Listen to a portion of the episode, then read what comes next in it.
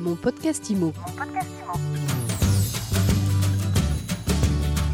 Bienvenue dans ce nouvel épisode de mon podcast IMO. Comme chaque jour, un regard sur l'actualité de l'immobilier avec un invité. Aujourd'hui, nous sommes avec Sarah Proust. Bonjour Sarah. Bonjour. Sarah, vous euh, avez créé un cabinet de conseil en ressources humaines et puis euh, vous êtes experte associée à la Fondation Jean Jaurès.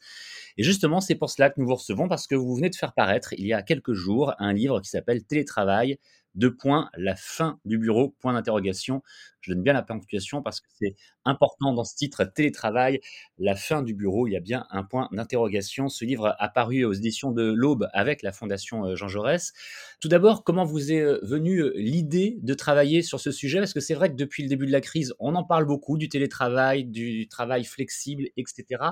On entend un peu tout et j'allais dire n'importe quoi. Oui, je suis d'accord avec vous. Je, me suis intéressée au, au sujet du bureau parce que dès le début de la pandémie, mes clients m'ont demandé de les accompagner sur la mise en place des nouvelles organisations de travail et notamment le télétravail. Et plus j'avançais avec eux, plus je me rendais compte que le sujet était davantage le bureau que le télétravail. Je m'explique d'un mot.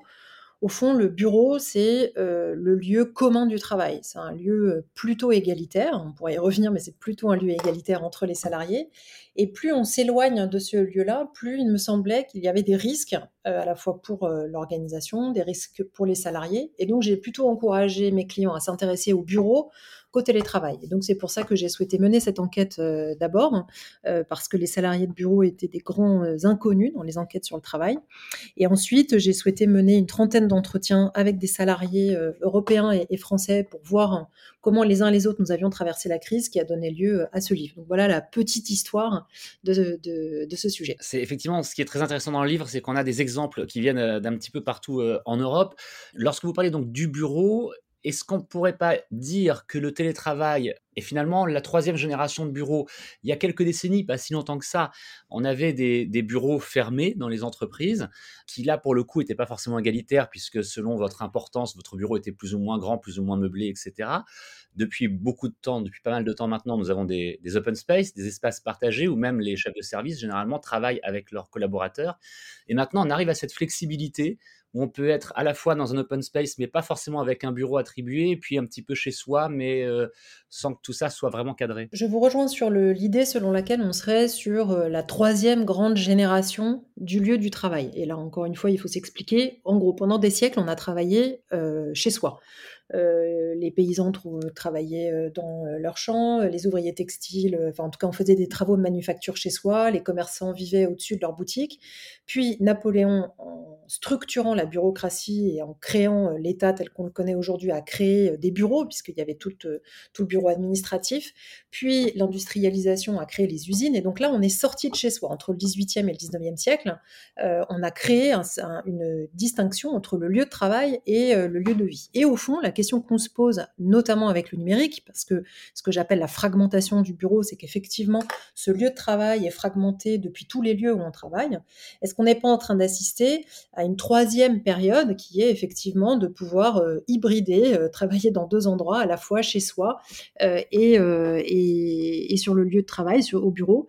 Et je pense que cette évolution-là, je ne sais pas encore si c'est une révolution, puisqu'elle ne concerne pas tous les salariés, mais cette évolution-là est intéressante quand on regarde l'évolution des modes de travail de manière euh, générale. Elle est intéressante dans quel sens cette évolution, Sarah Proust? Elle est intéressante, me semble-t-il, parce que euh, la question est de savoir quel est le, où est la majeure par rapport à une mineure dans l'organisation du travail. Au fond, pour moi, le télétravail, c'est une individualisation du travail on est euh, dans un rapport individuel, d'abord de manière très concrète, c'est-à-dire qu'on décide quel jour on télétravaille, d'où on télétravaille, et je considère que cela peut avoir des conséquences très fortes sur la dissociation ou la, prise de distance avec non seulement le, bureau, mais, bien, mais surtout l'organisation avec laquelle on travaille.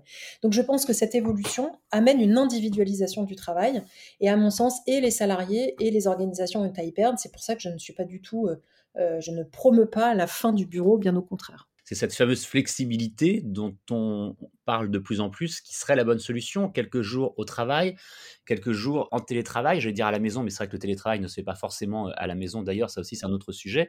Vous citez dans votre livre l'exemple de, l'Espagne qui expérimente, qui a expérimenté, qui a tenté d'expérimenter la semaine de 4 jours. Absolument. Je pense que le modèle hybride, ou en tout cas quelques jours, euh, enfin partager sa semaine ou son mois d'ailleurs entre, deux lieux me paraît être un bon système parce que il est, possible qu'on essaye de prendre le meilleur de chaque situation. Il y a des grands avantages au télétravail, notamment pour les salariés. Il faut pouvoir euh, les conserver, mais il y a aussi, à mon sens, une nécessité à garder ce lieu euh, commun du travail qui est aussi le lieu de la matérialisation du sens de ce que l'on fait ensemble. C'est-à-dire que quand on travaille dans une organisation, on, contribue à quelque chose, à un sens commun, et je pense que c'est important de pouvoir le faire au bureau.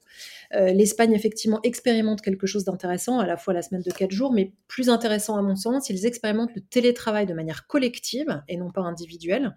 C'est-à-dire que euh, une même équipe restera toujours ensemble et travaillera toujours en présentiel ou en distanciel ensemble. Mais il n'y a pas d'hybridation au sein d'une équipe et je trouve que c'est un modèle très intéressant parce que on travaille toujours avec ses collègues, on est toujours en proximité euh, et c'est plutôt donc ça, ça va évidemment avec le flex office pour un certain nombre d'entreprises, mais je trouve que penser le télétravail de manière collective et pas individuelle est probablement l'une des innovations que nous apportent les pays qui avaient euh, très peu d'habitude au fond de, télétravail comme l'Espagne ou comme l'Italie, contrairement à des pays qui avaient beaucoup d'habitudes et qui sont encore sur cette idée de, d'individualisation du télétravail. En fait, on est vraiment au tout, tout début de ces euh, nouvelles façons de voir, d'envisager, de réaliser euh, le travail, de voir et d'envisager le bureau aussi et surtout, puisque c'est le, sujet de votre livre, télétravail de point, la fin du bureau, point d'interrogation. Vous pensez qu'on arrivera à, un modèle réellement... Euh, défini d'ici à combien de temps? Je pense qu'on on va passer quelques années à construire ce modèle. à mon avis, il y a deux questions qui se posent. La première, c'est est-ce qu'il faut un modèle homogène ou un modèle par entreprise euh, ou par branche? Et je pense que ça, il y a déjà une réponse à apporter dans les organisations. Et je pense qu'à tout le moins, il faut avoir un socle commun et ensuite des briques individuelles. Et la deuxième question, c'est est-ce que notre culture du travail et nos cultures du travail qui sont très liées aux cultures euh, des pays dans lesquels on on, est. Euh, est-ce qu'on va avoir un modèle européen ou est-ce que cette crise qui a frappé en gros les salariés de la même manière, hein, par euh, les salariés de bureau, par euh, les confinements, etc. Est-ce qu'on va au contraire garder ces disparités euh, en Europe? Et donc je pense que d'un point de vue de civilisation au travail, cette époque va être très importante à suivre et je pense qu'on est déjà en train de construire des modèles, d'inventer et on va prendre quelques années avant d'arriver à un socle commun, me semble-t-il, si jamais on, arrive à, le créer. C'est en tête de cause un sujet passionnant parce qu'il nous concerne presque toutes et tous. beaucoup de questions. Beaucoup d'éléments de réponse aussi, donc, dans votre livre. Sarah Proust, Télétravail, la fin du bureau. Euh, il a paru le 1er octobre aux éditions de l'Aube avec la, Fondation Jean Jaurès, euh, dont vous êtes experte associée. Merci d'avoir répondu aux questions de mon podcast IMO. Merci à vous. Mon podcast IMO, c'est tous les jours sur mysweetimo.com, sur toutes les plateformes de podcast. Vous nous retrouvez donc demain pour un nouvel épisode, une nouvelle interview. Mon podcast IMO. Mon podcast IMO.